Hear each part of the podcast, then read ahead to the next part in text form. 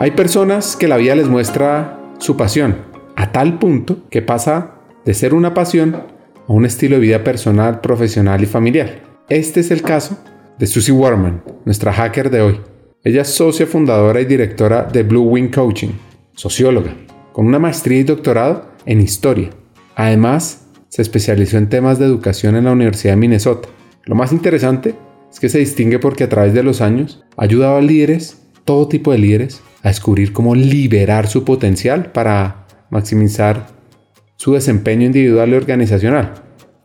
Descubramos cómo una canadiense de nacimiento termina siendo una de las coachings más reconocidas en México. Aprender mejor, más rápido, más seguro. Desaprender. Esta es una de las tres competencias clave para el futuro y es una llave maestra que tienen las áreas de talento humano para desencadenar el potencial del talento en América, el autoaprendizaje y el autodesarrollo. Este especial de Hackers del Talento son conversaciones con expertos en educación e información y con las personas que trabajan en entrenamiento y desarrollo en las empresas.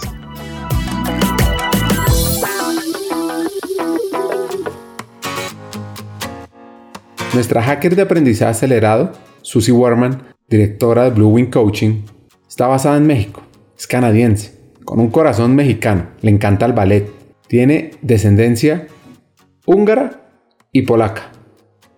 O sea, es una mezcla multicultural, lo que le ha permitido, por supuesto, desarrollar una gran capacidad para entender las necesidades y propósitos de los otros. Te cuento que nací en Canadá. Mi papá se fue a entrenar como oftalmólogo a la Universidad de Queens en Kingston, Ontario. Y bueno, a los cuatro años ya me vine a México a la Ciudad de México y aquí fue donde crecí. Estudié la primaria, la secundaria, la preparatoria en una escuela bilingüe, se llama la Escuela de la Ciudad de México. ¿Qué te cuento? Siempre fui muy amiguera y me gustaba estar rodeada de gente, baile ballet toda la vida. De hecho, seguí bailando y dando clases hasta hace muy poquito, hasta hace como cinco años. Puedo decir que tuve una infancia muy feliz, con recuerdos lindos de una vida familiar, recibí mucho amor y viendo para atrás fue lo que me dio la seguridad y la confianza en mí misma. Tengo tres hermanos, siempre fui muy apegada a mis padres. Lo increíble es que mis papás nos educaron con valores muy fuertes, donde la hermandad y estar los hermanos cuidándonos y protegiéndonos era primordial. Entonces el valor de la familia siempre fue importante. Y como padres nosotros también modelamos con el ejemplo, ellos lo hicieron y creo que también he logrado pasar esos valores a, mis hijos. Te cuento un poquito de mi familia. Padres nacieron en México, pero los dos fueron hijos de inmigrantes.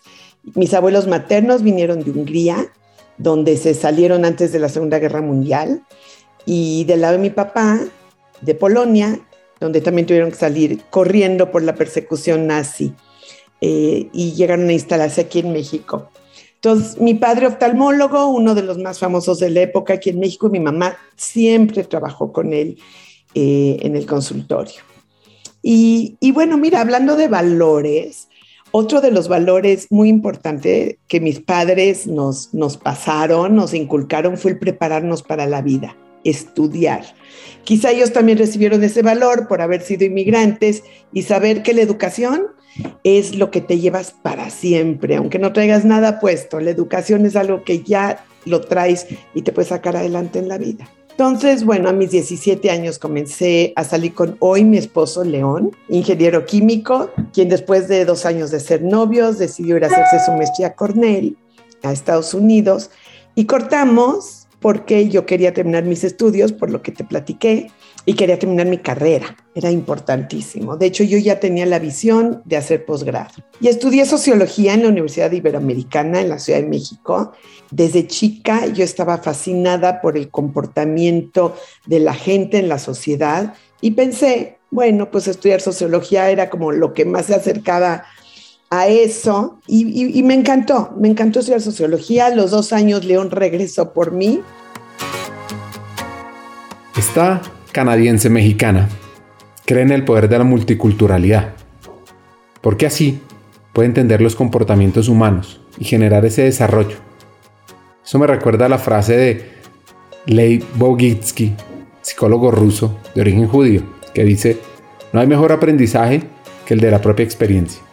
Pues Susi llegó de nuevo a México en el año 1992, cuando Carlos Salinas de Gortari, presidente de ese momento, firmó el Gran Tratado de Libre Comercio con América del Norte, entre los gobiernos de Estados Unidos, Canadá y México. Porque, mira, no lo tenía muy claro en esa época, nunca tomé cursos de, de qué podría estudiar ni vocación, pero yo pensé en esa época, yo era una persona que me encantaba leer, entender eh, el comportamiento humano.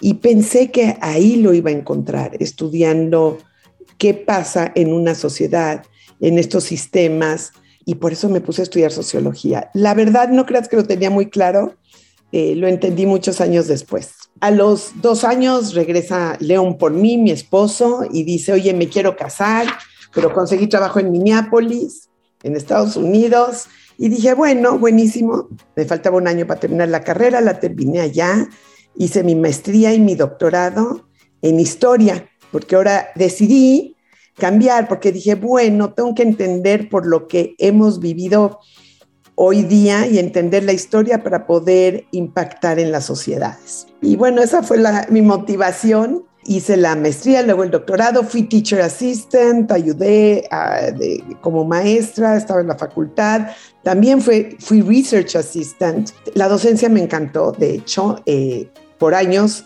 hoy día he dado clases en, en la Universidad de Londres en, una, en, la, en la maestría de coaching. Y bueno, regresando al tema, en esa época no habían computadoras y las que habían, bueno, pues eh, mi esposo me traía de la, del trabajo que le prestaba en el fin de semana una computadora y con eso pude hacer mis tesis de maestría y doctorado.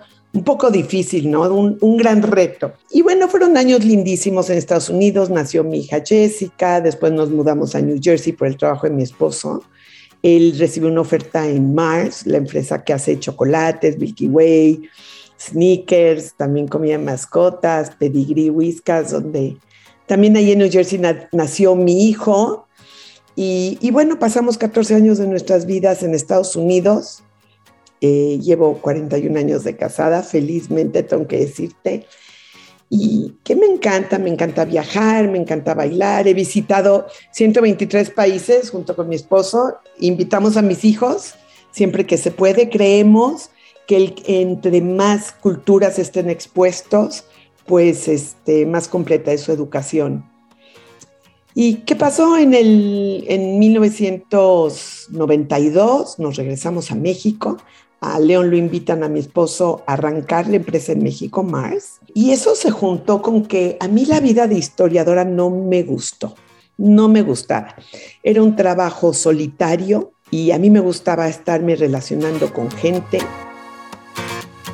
Susi nos cuenta cómo fue su acercamiento al coaching. Todo sucedió de una manera extraordinaria y la transformación de una persona cercana que le generó esa inspiración que necesitaba para encontrar en esa profesión su pasión. Como dice Marcel Proust, novelista francés, el verdadero viaje del aprendizaje consiste no en buscar nuevos paisajes, sino en mirar con nuevos ojos, los ojos del otro. Bueno, hoy día soy coach ejecutiva y organizacional y sí, ¿no? Como que fue un cambio de historia o socióloga a coaching. Y mira, Mars, la empresa de mi esposo, donde él estaba de director general y luego de Latinoamérica, empezó a crecer de una manera exponencial y se fueron de una persona en 1992 a miles de personas laborando a los pocos años. Tengo que decirte que mi esposo era un líder de veras muy duro, muy directivo, muy exigente, con poca tolerancia, reactivo, me va a matar por todo lo que estoy contando, pero bueno, tengo su permiso de decirlo. Pero sí se frustraba fácilmente. Y claro, pues esto empezó a impactar en el clima laboral y no le, no le gustaba. Entonces, él había crecido rápidamente en la organización, pero nadie le enseñó a ser líder. ¿Y cómo aprendemos? Pues por prueba y error, ¿no? Entonces, este, la empresa le ofrece, me parece que por ahí del 99, un coach profesional. En México eso no estaba de moda, creo que en ninguna parte de Latinoamérica.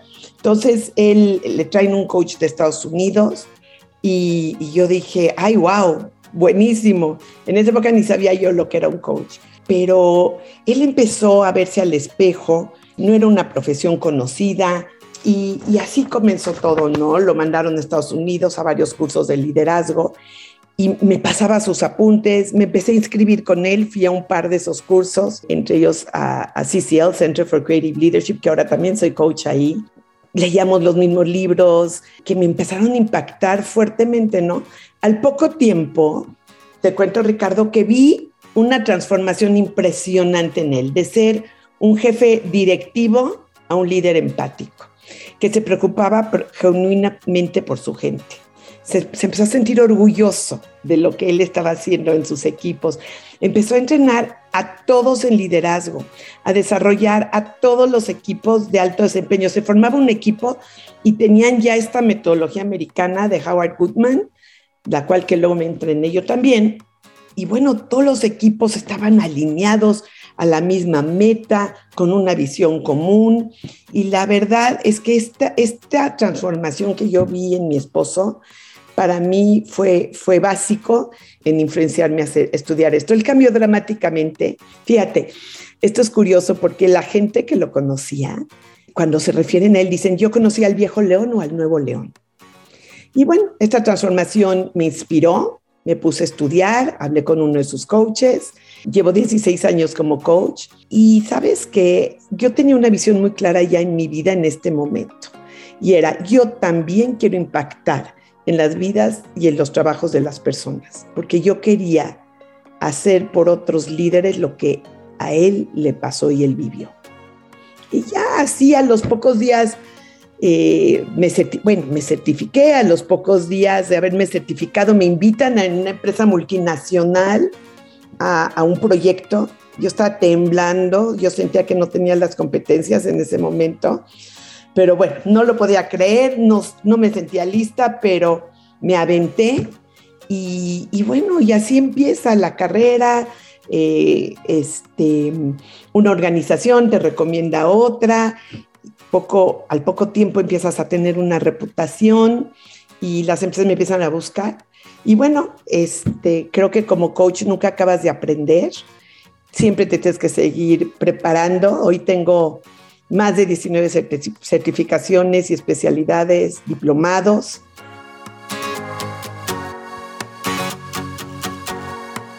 Ojo a este hack. El coaching exitoso se da a través de conversaciones profundas y poderosas, donde el otro entre en un espacio seguro, se sienta confiado, aumente su vulnerabilidad y esto le va a permitir entrar en una reflexión profunda para que desafíe sus creencias, a tal punto que pueda aprender, desaprender diferentes conductas que no lo están llevando a sus sueños, a sus objetivos. El coaching exitoso para mí aparece en una conversación profunda y poderosa, logrando que mis clientes entren a ese espacio seguro. Tiene que haber una química donde la gente pueda ser vulnerable, el cliente se sienta vulnerable y seguro y entre una reflexión profunda.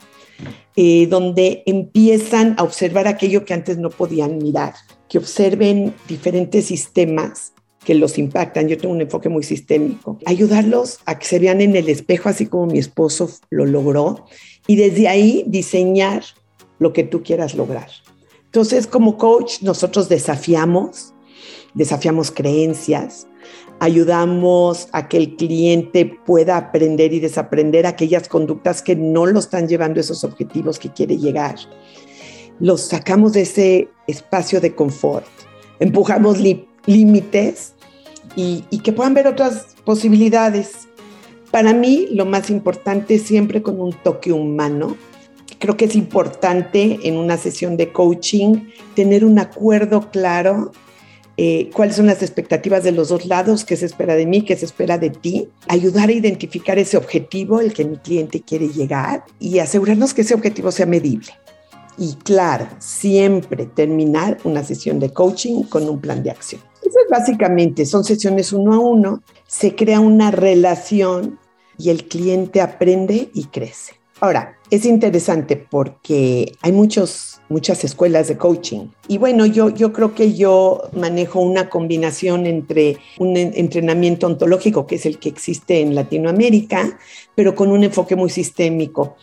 También a veces pienso que no basta. El enfoque ontológico tiene que ver con el lenguaje.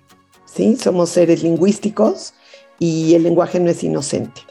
Eh, también tiene que ver con entrar profundamente al manejo de las emociones, que es importantísimo. Pero mi enfoque es sistémico porque yo, yo creo que no puedo nada más trabajar con el líder viendo qué le pasa a él hacia adentro, porque no basta. Si hay que hacerlo, pero no basta. En el coaching ejecutivo tenemos que ver cuáles son todos los sistemas que le, que le impactan al, al cliente, su equipo, la cultura de la empresa, la organización. Oye, el mundo, lo que estamos viviendo, la pandemia, todo, todos los sistemas tienen que estar tomados en consideración. Mira, de hecho te cuento, una de mis especialidades es el desarrollar equipos de alto desempeño. Llevo ya muchísimos años con eso, a mí me encanta. Yo creo que una manera de transformar al líder es ver cómo trabaja con su equipo y desde ahí se puede uno mover. Entonces, observar esas relaciones, cómo se relaciona, creo que va, a ser básico. Asegurarse que el equipo tenga una visión común, que todos estén enfocados a ganar arriba de los intereses individuales. ¿Cuántas veces escuchas? Es que en mi equipo todos trabajan en silos. Lo, lo veo muchísimo.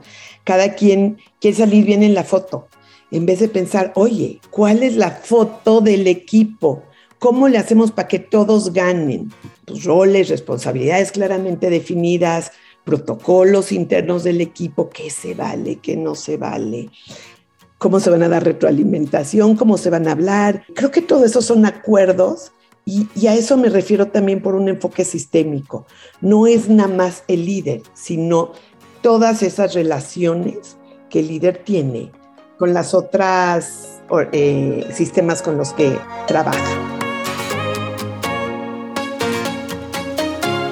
Sam Walton, fundador de Walmart, dice que los grandes líderes se quitan de en medio para aumentar la autoestima de su gente.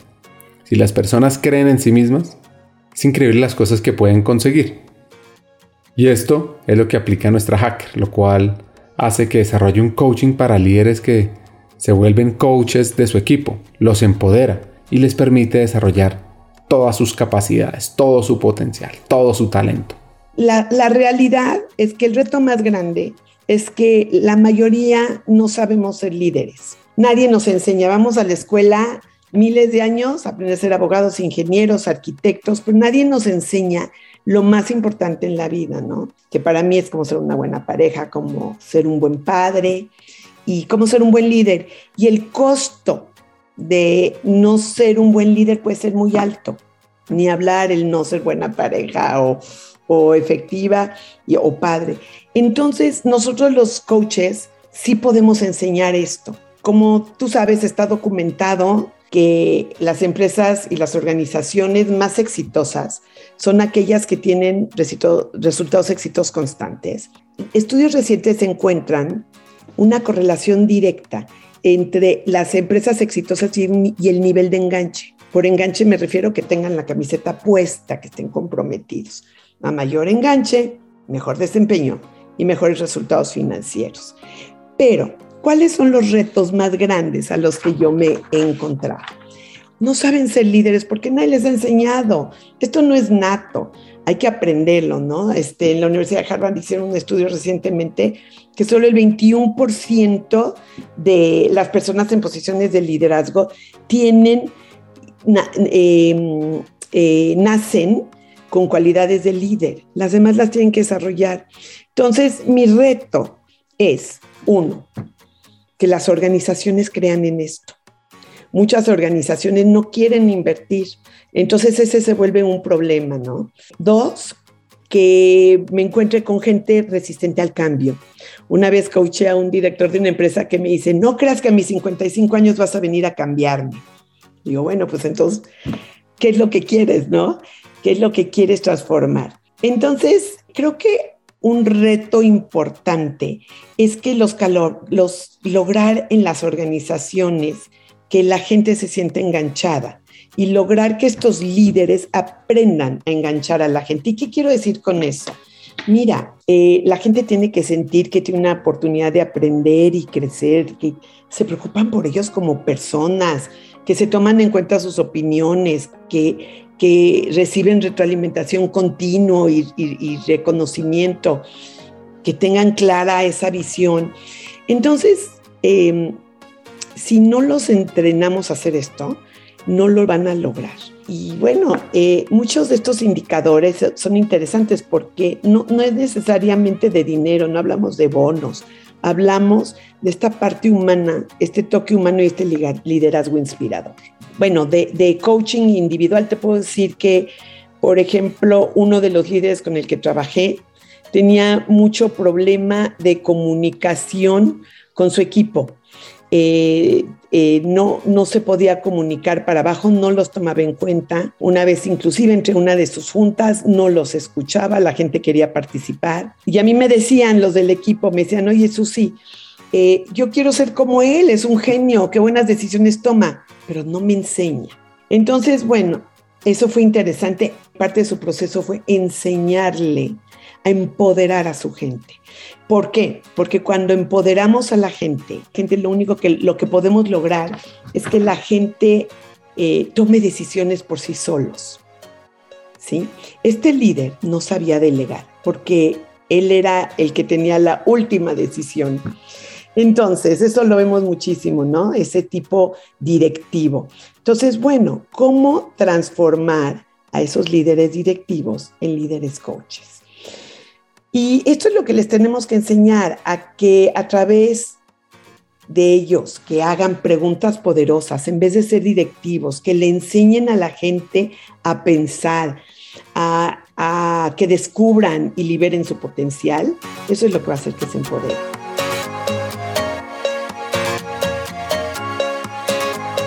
Susi nos deja este hack. No es suficiente dar talleres de liderazgo. Es fundamental contar con seguimiento, con acompañamiento. ¿Por qué? Porque esto les permite traducir la teoría del liderazgo inspiracional en acciones, en medir qué están haciendo bien, qué pueden mejorar. Y así, los líderes comienzan a ser responsables de los resultados y, por supuesto, del talento. Muchas organizaciones creen que por dar dos o tres talleres interesantes de liderazgo ya entrenaron a su gente. Pero ¿sabes qué pasa con estos talleres? Si no tienen un seguimiento, si no hay una formación atrás, un acompañamiento, la verdad es una teoría divina esto del liderazgo positivo, inspirador, pero eh, lo único que sirve es que estos aprendizajes los ponemos en el librero. Hay que darle, hay que saber qué es lo que tengo que hacer para lograr esas acciones y ponerlas en acción. Y, a veces sí se necesita una, o un líder bien fuerte, un jefe bien fuerte que te pueda dar ese acompañamiento, o alguien externo que te ayude a, a lograrlo. Y sabes qué, el líder no solo es responsable de los resultados, sino el líder es responsable de la gente responsable de los resultados. Nosotros somos responsables como líderes de mandar a nuestra gente al éxito. Entonces, creo que las organizaciones tienen que entender que esto es un proceso constante, es como ir al gimnasio. No basta tener ganas de ir al gimnasio y tener la intención, tampoco basta con ir una o dos veces y luego yo solito veo qué hago, sino hay que practicarlo a diario. Nuestra hacker nos recomienda leer un libro muy famoso de Simon Sinek, un libro que se llama Los líderes comen al final. Y además nos deja una gran reflexión, y es que muchas organizaciones no forman los líderes del medio, esas personas que llegan a nuevos cargos, esas personas que son la mayoría de la organización con roles de liderazgo. Y ese es un punto clave, porque ellos son los que impactan directamente al talento de la organización y los que generan o no ese engagement que lleva a resultados extraordinarios. Bueno, hay un libro que me encanta que se llama Leadership Challenge, está en inglés. Eh, se me hace excepcional, inspirador. Es de uno de los autores que me acuerdo de memoria, es Kostner. Si quieres, ahorita lo checo. Creo que es un libro inspirador. También yo los recomiendo que vean mucho los TED Talks de Simon Sinek. Él es el que escribió este, este, bueno, el que escribió el libro Start with Why. Creo que es súper inspirador. Él tiene un libro que me encanta, que se llama Leaders Eat Last, que también te, te, te, muestra cómo un líder debe cuidar a su gente, debe proteger a su gente, porque si tú proteges a tu gente, tu gente luego te protege, protegerá la organización. Entonces, bueno, yo creo que eso es súper, súper importante. Y bueno, qué bueno que la gente lea, que vea TED Talks, que se, que, que se interese en aprender, pero yo, yo de veras creo en el coaching Creo que para lograr cambios de raíz profundos, necesitamos alguien que me ayude a observar algo que no podía yo ver. Y creo que eso es lo que hacemos nosotros los coaches. Y mira, hoy día todo mundo se llama coach. Mira, hay coaches de todo. Eh, entonces aparece una eh, federación que se llama el International Coach Federation, que nos avala como coaches. Entonces yo le recomiendo a la gente que se asegure que su coach esté avalado. ¿Qué quiere decir eso? Tenemos que presentar exámenes, eh, tomar cursos, eh, tener preparación continua, nunca acaba. Y bueno, hay muchos niveles de coaching.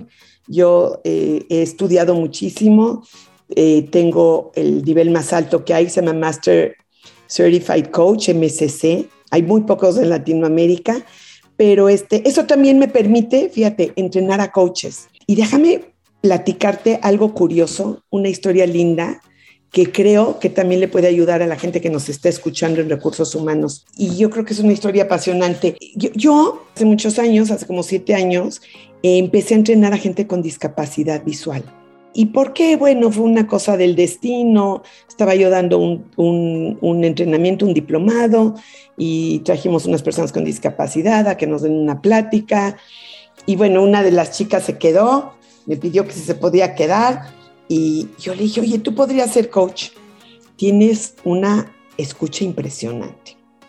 Bueno, imagínate, Ricardo, que un año después viene y me dice, ya junte una generación de gente, somos 15, queremos que nos entrenes. Y los entrené junto con eh, dos de mis socias, los entrenamos como coaches. Y sabes qué, tienen una escucha muy desarrollada. Ellos pueden escuchar emociones a través de tu tono de voz. Para ellos, eh, han luchado ante la adversidad. ellos no les pueden decir no se puede, porque ellos, ¿sabes qué? Sí pudieron.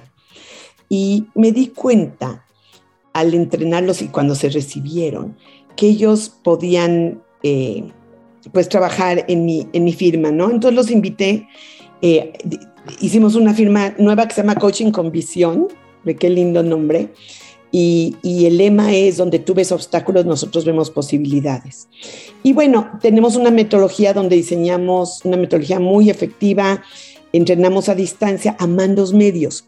Y tú lo acabas de decir, muchas empresas no quieren o no, no le ven el valor de desarrollar a gente más abajo en los mandos medios, como que empiezan hasta arriba, el, top.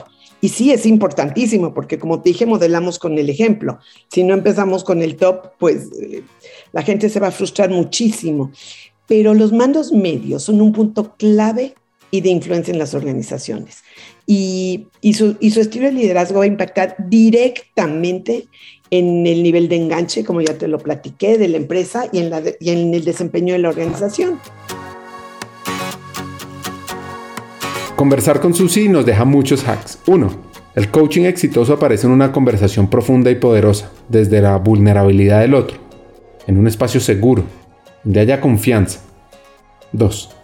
No es suficiente dar talleres de liderazgo, hay que trabajar en la aplicación de los retos, hacerle seguimiento, acompañamiento, para pasar de la teoría a la práctica. Y 3. Debes dar el mismo valor cuando estés aprendiendo algo que no te gusta, porque no sabes qué puerta te va a abrir. Hasta un siguiente episodio y sigamos aprendiendo de forma acelerada con hackers del talento.